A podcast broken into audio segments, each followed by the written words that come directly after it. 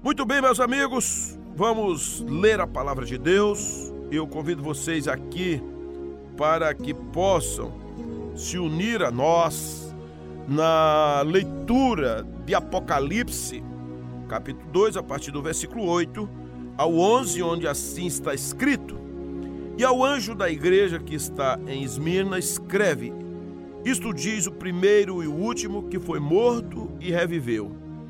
Eu sei as tuas obras, e tribulação, e pobreza, mas tu és rico.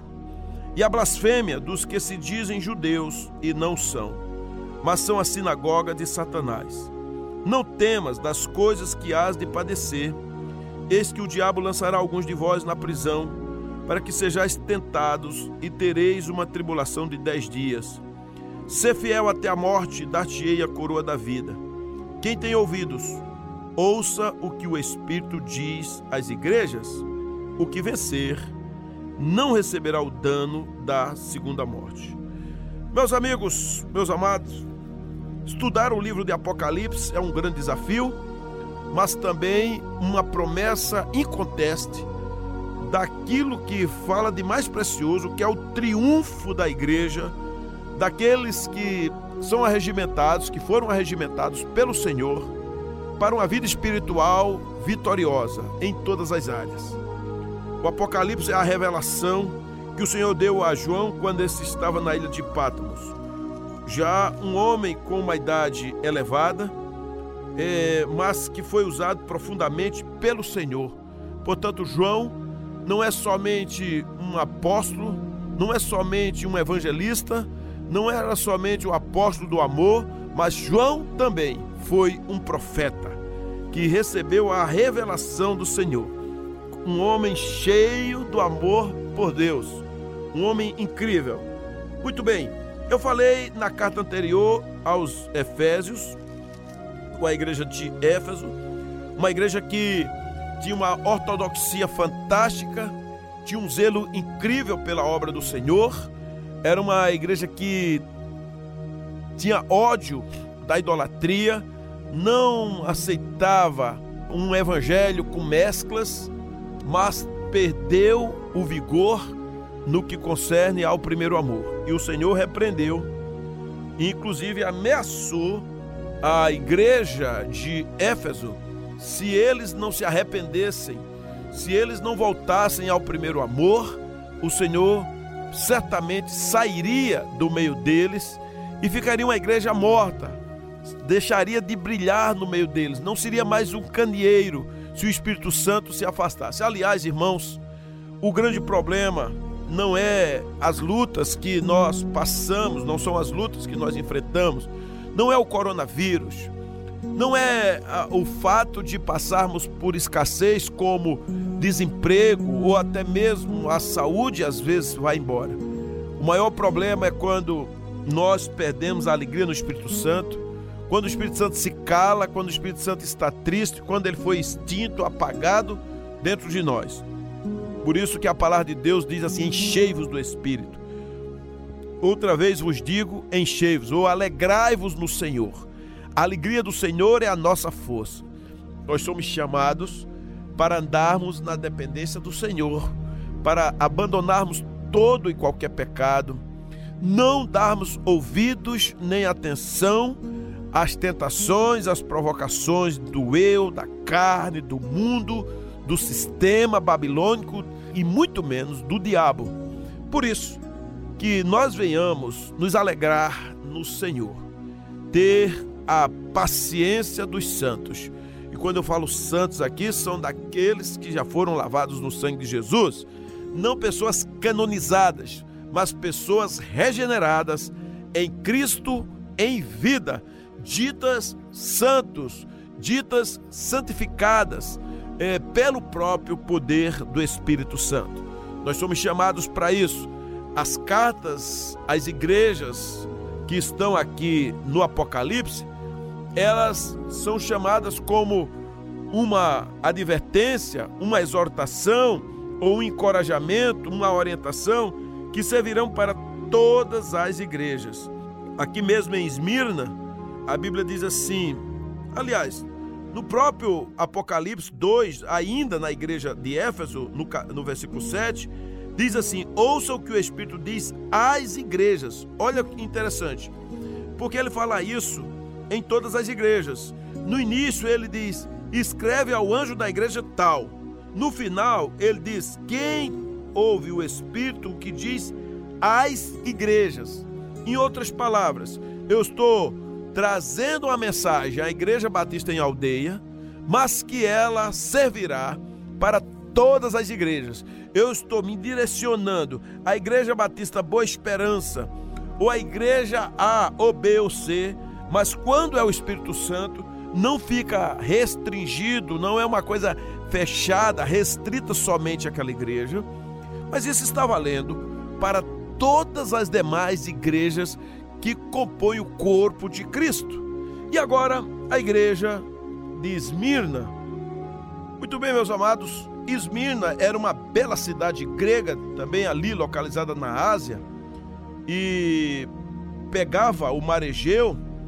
É, hoje faz parte da Turquia, naturalmente, e essa cidade ela está entre as sete cidades que estavam as sete igrejas quando falei de Éfeso, que era a primeira igreja, a próxima cidade era exatamente Esmirna. Os estudiosos dizem que essa cidade ela tinha uma posição imponente e disputava com Éfeso essa grandiosidade. É, até as moedas elas tinham tamanho e beleza semelhante entre Éfeso e Esmirna. Ela também reivindicava ser o local épico da, de Homero, que era um poeta grego famoso, não é? A cidade de Esmirna tinha grandes edifícios públicos, coisas suntuosas, grandiosas. As ruas da cidade eram todas pavimentadas, é, até conhecidas como ruas de ouro, e cortava a cidade de leste a oeste. Construções imponentes, era uma cidade conhecida por sua lealdade a Roma. Nessa, na verdade, a cidade de Esmina foi fiel a Roma desde o início de sua escala no poder para se tornar a capital do império mais poderoso daquela época. Quando a gente olha para a Bíblia, essa cidade ela é citada somente aqui no livro de Apocalipse, durante a carta que foi destinada à igreja local escrita por João, que mostra que havia uma perseguição, que havia realmente na igreja uma pobreza, um momento difícil, e nós queremos tirar algumas lições para o povo de Deus hoje e também o que se sucedia naquele tempo para esta cidade. O Senhor começa dizendo: Eu sou o primeiro e o último que foi morto e reviveu. Então é uma reivindicação daquilo que de fato Jesus é, o Alfa e o Ômega, o primeiro e o último. Esteve morto, sim, mas ressuscitou. Então não é uma pessoa qualquer, queridos. Como eu falei, Jesus Cristo, ele se identifica como o dono da igreja, como a autoridade máxima da igreja. A igreja, ela é de Jesus e ele é quem manda. Ai daquele que quer fazer da igreja um lugar seu. Por isso que o Senhor remove muitas vezes o castiçal, o anjo, ele faz alguma coisa, ele mexe porque a igreja, ele foi quem disse, Jesus, as portas do inferno jamais prevaleceriam contra ela. É uma igreja arraigada, ela está firmada na rocha eterna, que é o próprio Jesus. Como isso é incrível, né? como é diferente de qualquer instituição, qualquer empresa, qualquer nação, qualquer governo, qualquer poder, qualquer império, o de Jesus Cristo é o único que não acaba, que não passa, que não é esquecido, onde há bilhões e bilhões de pessoas é, servindo ao Senhor. E ele começa dizendo isso: Eu sou o primeiro e o último, que foi morto e reviveu. Essa igreja, queridos, uma igreja pobre, perseguida, é, mesmo localizada numa excelente, numa bela cidade de grandeza comercial, de opulência, com uma população judaica muito grande. Ali os judeus haviam invadido mesmo e faziam parte do comércio, faziam parte até mesmo de coisas suntuosas dentro daquela cidade.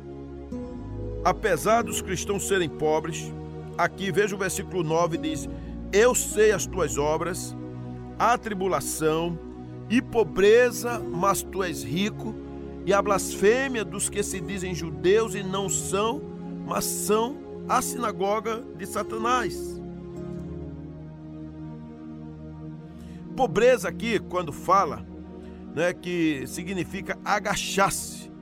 A palavra indica, queridos, um estado de vida miserável, necessidade, indigência mesmo. No Novo Testamento, quando fala a palavra pobreza, descreve aquela até mesmo a pobreza voluntária que Cristo sofreu em nosso nome. A, a Bíblia diz que sendo rico se fez pobre, né? E a condição também dos santos lá na Macedônia, quando Paulo disse que realmente eles estavam vivendo um tempo difícil. E, por exemplo, a igreja de Esmina, aqui em 2.9, que era uma igreja que estava em extrema necessidade.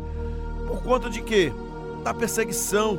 Foi muito difícil no tempo em que essa igreja recebeu essa carta. Então, apesar de tudo isso, desses cristãos serem pobres, eles eram espiritualmente ricos. A Bíblia fala dessa questão dos judeus, porque havia uma oposição dos judeus em que piorou mais ainda a vida dos cristãos que estavam ali adorando ao Senhor.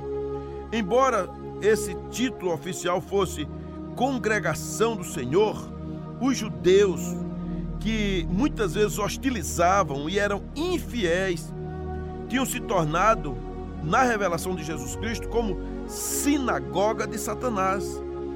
Porém, agora, aqui era a congregação do Senhor, era a igreja onde os judeus, falsos judeus, ficavam se opondo, indo na sinagoga, nesse lugar de sofrimento, de pobreza, no meio dos irmãos, o Senhor levanta a sua igreja. E ele diz que eles eram ricos Olha o versículo 10: Não temas das coisas que hás de padecer, eis que o diabo lançará alguns de vós na prisão, para que sejais tentados, né? Ou testados. E eu quero ler isso aqui porque ser tentado, querido, é também ser testado. Vamos comparar isso aqui algo como explorar, testar, tentar, ensaiar, provar esforçar-se, passar por uma sedução. A palavra descreve a provação da lealdade, da força, sabe, da disposição, usando a fé, a paciência, queridos, ou mesmo até o caráter do crente no meio da tentação, no meio da provação. Então, precisamos entender que quando nós dependemos do Senhor, aconteça o que acontecer, nós iremos crer, ficar na dependência do Pai, na dependência do Senhor. Vamos crescer um pouco mais com essa cartinha escrita a Esmirna, porque Jesus Cristo, esse que morreu e ressuscitou, ele mostra que o seguinte: ele venceu a morte, e ele hoje que venceu a morte, ele é o Senhor da noiva, a noiva querida. O Senhor Jesus que sentiu as nossas dores, ele é aquele que pode emitir uma palavra de esperança. O que morreu é o mesmo que ressuscitou. E se nós venhamos nos agarrar com Cristo e crer nele e nos associar com ele, sabemos que com ele também ressuscitaremos. A igreja, queridos, é uma igreja de mártires. A palavra mártir significa testemunha. A igreja é aquele que tem testemunhas vivas do Senhor. Jesus se apresenta como aquele que morreu, mas também como aquele que ressuscitou, e ainda que nós passemos por momentos difíceis, como a igreja de Esmirna estava passando, o Senhor, ele faz com que o povo prevaleça. O que é que você está passando? O que você já enfrentou? Qual a dor? Qual a luta? Qual a guerra? Qual a perda? Qual o luto? Mas o Senhor está dizendo: se eu venci, você vencerá. Então, vamos pensar aqui. Essa igreja ficava mais ou menos, como eu falei no início, a uns 65 quilômetros de Éfeso, portanto, muito perto da, da primeira igreja a quem foi interessada esta cartinha. Quem esteve ali e foi martirizado em Esmirna foi Policarpo, um dos pais da igreja, queridos, que foi martirizado aos 80 anos de idade. Aliás, pense nisso, porque muitos cristãos foram mortos não de morte natural, mas já velhos. Nós precisamos imaginar isso. O Senhor Jesus diz assim: Conheço as tuas obras, e tribulação, e pobreza, mas tu és rico, e a blasfêmias dos que se dizem judeus e não são, mas são a sinagoga de Satanás. Por isso, nada temas das coisas que hás de padecer. Eis que o diabo lançará alguns de vós na prisão para que sejais tentados, e tereis uma tribulação de dez dias, ser fiel até a morte, e dar-te-ei a coroa da vida. Sabe o que aqui a gente aprende aqui? Eu já falei, mas quero repetir, porque eu não sei exatamente o que você está passando. Eu sei que já passei por muitas tribulações, já passei por momentos difíceis, por pobreza e às vezes não, mas o Senhor diz uma palavra fantástica aqui, uma pequena frase. Igreja, apesar de tudo que você está passando, você é rica. Tu és rica. Essa é uma visão maravilhosa do nosso Jesus. Ele olha para a igreja e diz: Você é rica. Ah, você está vivendo um momento de sofrimento, de não ter nada, gente passando fome, gente sendo, às vezes, sabe, é, humilhado. E o Senhor olha para essa igreja, queridos, e diz: Tu és rica. Assim como a mirra, não é, queridos? Essa igreja exalou o bom perfume de Cristo quando ela foi triturada, esmagada, amassada. Sabe, murmurações e acusações contra os perseguidores, qualquer um pode fazer. Os cristãos, porém, são diferentes. Policarpo, quando estava sendo torturado e queimado, dizem que não saía, a, a história diz que não saía um cheiro de carne assando, mas saía um perfume suave. As perseguições vêm para nós de tudo que é lado. Vem a perseguição, a luta interior. Às vezes é você dizendo assim: será que eu consigo? Uma angústia dentro de você, um vazio. Um momento como essa semana, uma irmã mandou uma mensagem para minha esposa dizendo: Eu não aguento mais, estou vivendo uma solidão muito grande, eu preciso voltar à igreja. E às vezes vem de fora. Ó oh, queridos, pensemos nesse tempo agora de doenças, esse tempo do coronavírus, dessa Covid-19, como é difícil, como disse o pastor amigo meu, dizendo: Eu estou vivendo um tempo de angústia, porque como vou abrir uma igreja para colocar 50 pessoas devido ao espaço? Isso está me trazendo mais perturbação do que alegria. Você ainda tem o problema de igrejas que estão em países totalitários, onde tem perseguição, onde não pode expor. As situações é que as igrejas não são vistas como uma ferramenta necessária para muitas pessoas, muitos políticos e muitos religiosos. Sim, porque não conhecem, não sabem, não têm noção. Muitas vezes fora dos portões, ali como Esmirna, essa igreja, o mundo odiava. É, sabe, é, se, se dizia, queridos, que o sangue dos mártires é a semente da igreja, é mesmo. Quanto mais cristãos foram martirizados, mais a igreja cresceu. Quando você lê aqui no versículo 10, que diz que eles passarão por uma tribulação de 10 dias, necessariamente não é uma questão numérica de dez dias, você tem que lembrar, porque para Deus um dia é como mil anos. Mas vamos imaginar aqui a última perseguição, que foi de Nero até Constantino, que foi um tempo terrível. É, foram dez anos de profunda perseguição. Quando a igreja ali estava debaixo do poder romano, mesmo diante de uma perseguição profunda, queridos, a religiosidade, o povo adorando a Jesus só aumentou, só houve um desenvolvimento. Nós poderíamos pensar em dez dias também, que de repente é dizendo assim: olha, dez dias ou dez anos significa que passa. que tem limites, não é que seu fim está próximo, porque quando o, o versículo diz aqui: Não temas das coisas que hás de padecer, eis que o diabo lançará alguns de vós na prisão para que sejais tentados, e tereis uma tribulação de dez dias.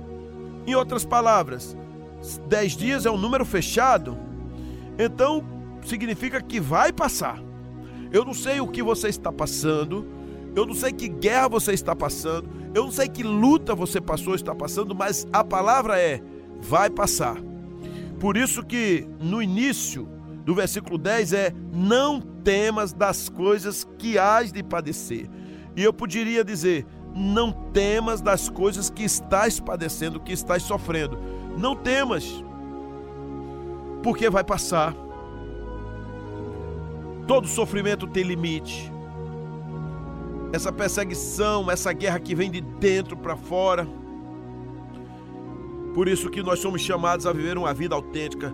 Agora, se você é um cristão nominal, se você somente é um cristão de igreja, um cristão de banco, um cristão de festas, um cristão do bem-estar, um cristão que somente fala na prosperidade da vida, da riqueza, das conquistas, talvez você não aguente. Talvez você fique muito decepcionado. Talvez você queira é, apostatar, voltar e dizer não, não isto não é para mim, deixa eu ficar em casa. Talvez isso aconteça. Sabe por quê? Porque você não está entendendo a palavra de Deus. Você não percebe que os cristãos eles vivem tempo de bonança, mas também pode viver um tempo de crise, seja de dentro para fora ou de fora para dentro. Então, amados, queridos, chegou o tempo de fazer uma leitura mais aprofundada da palavra de Deus, sair do nominalismo. Quando a Bíblia fala que, por exemplo, aqui é sinagoga de Satanás, é porque as sinagogas eram um lugar da palavra de Deus, era um lugar de adoração.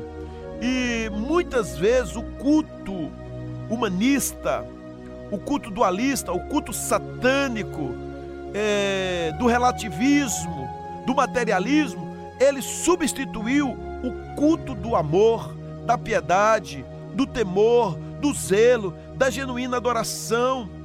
Então nós precisamos saber que culto vínhamos ofertando ao Senhor.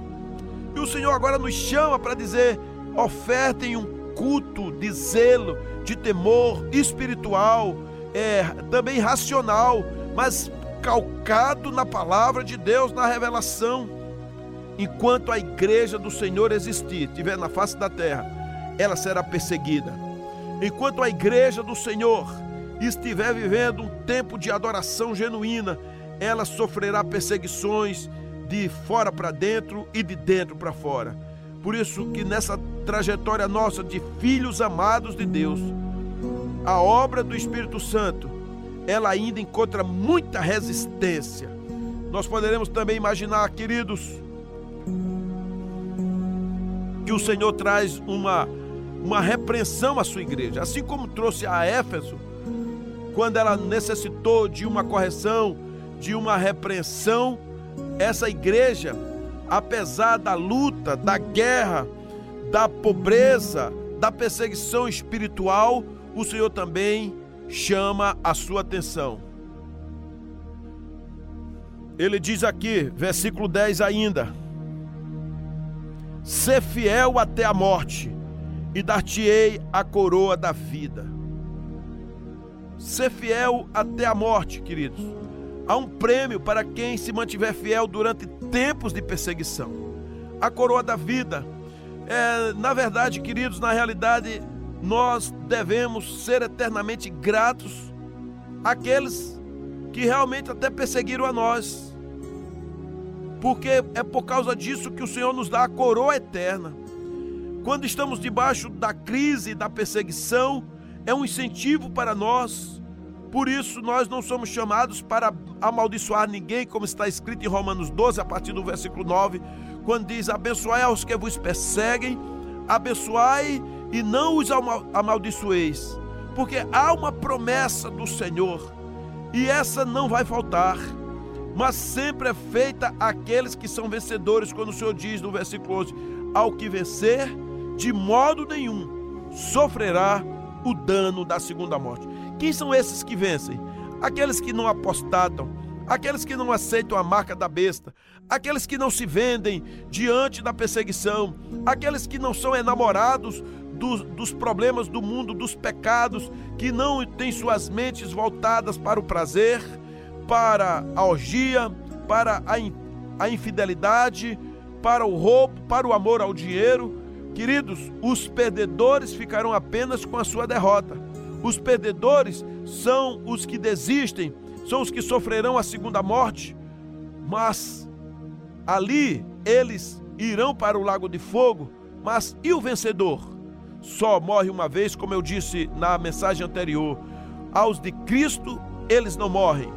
Aos de Cristo, eles até dormem, eles descansam, mas eles já estão no seio do Senhor, como está escrito na história que Jesus falou a respeito do rico e de Lázaro, que Lázaro, ao morrer, foi transportado para o seio de Abraão. Como diz Jesus, quando estava é, crucificado, disse aquele ladrão que se arrependeu, ele disse: Hoje mesmo estarás comigo no paraíso. Jamais Jesus falou que eles ficariam mortos. Ou mesmo a Bíblia diz, como em 1 Tessalonicenses capítulo 4, que aqueles que tinham sido mortos em Cristo, aos que descansaram em Cristo, eles ressuscitarão para a vida eterna. Por isso que o vencedor, apenas uma vez ele morre, o que vencer não passa pelo lago de fogo e enxofre, ele vai direto para junto do Senhor. Queridos, pior do que você ter o coração parado, o sistema respiratório, ter um corpo que vai em decomposição para a terra, pior do que isso é a morte eterna, o lago de fogo, onde a Bíblia diz que o bicho nunca morre e o fogo nunca se apaga. Essa é a segunda morte, como está em Mateus capítulo 25. Por isso que nós somos chamados na palavra de Deus, quando diz o versículo 11: Quem tem ouvidos, ouça o que o Espírito diz às igrejas. O que vencer não receberá o dano da segunda morte. Mas é importante lembrar, como está em Apocalipse 13, a palavra de Deus diz que todas as pessoas adoraram a besta. Essas pessoas são as que irão para a segunda morte, quando morrerem, quando forem lançadas ali. Ele diz: exceto aqueles que estão escritos no livro da vida do Cordeiro que foi morto desde a fundação do mundo. Se alguém tem ouvidos, ouça. A quem estamos falando aqui na igreja de Esmirna? A quem o Senhor está trazendo a palavra? Aqueles que de fato que se arrependam, que sejam arrependidos de vez. Aqueles que realmente têm o seu nome escrito no livro da vida, aqueles que não experimentarão a segunda morte, aqueles que não viverão longe da eternidade, na escuridão para sempre, são aqueles que amarão ao Senhor. E se você realmente é do Senhor, seja fiel. Se você é do Senhor, se santifique. Se você é do Senhor, espere a volta de Jesus. Se você é do Senhor, viva até o fim termine bem. Não olhe para a direita nem para a esquerda. Se você é do Senhor, não fique com medo nem com vergonha, não tenha medo, mas descanse no Senhor. Queridos amigos, meus amados, que carta extraordinária de advertência, também de conforto para nós, porque o Senhor está no nosso controle, está na nossa vida. Ele é o Senhor maravilhoso. Ele é o Senhor eterno, Ele é o Senhor incrível, Ele é o Senhor que nunca, jamais nos abandona. Portanto, permita você ter o seu coração na dependência do Espírito Santo. Deus seja louvado. Que lição extraordinária tiramos da carta de Esmirna. Mais uma lição para nós. Assim seja na sua vida, hoje e sempre. Amém.